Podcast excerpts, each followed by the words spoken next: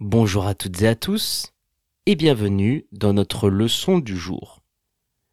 Les trois mots que nous allons découvrir aujourd'hui sont un meuble, bouger et le malheur. Un meuble, c'est un objet qu'on utilise à la maison mais qu'on ne déplace jamais, comme un canapé, une armoire, une table. On peut dire j'ai un meuble avec des tiroirs pour ranger mes vêtements. J'ai un meuble avec des tiroirs pour ranger mes vêtements. Ou encore, nous avons acheté un meuble TV pour le salon. Nous avons acheté un meuble TV pour le salon.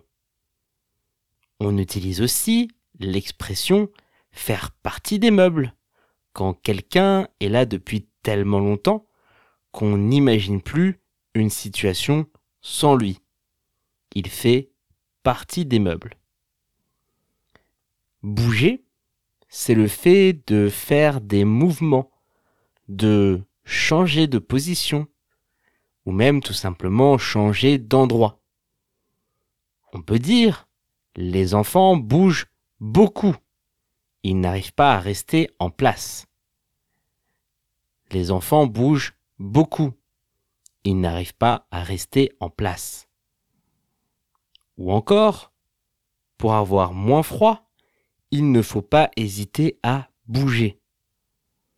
Pour avoir moins froid, il ne faut pas hésiter à bouger.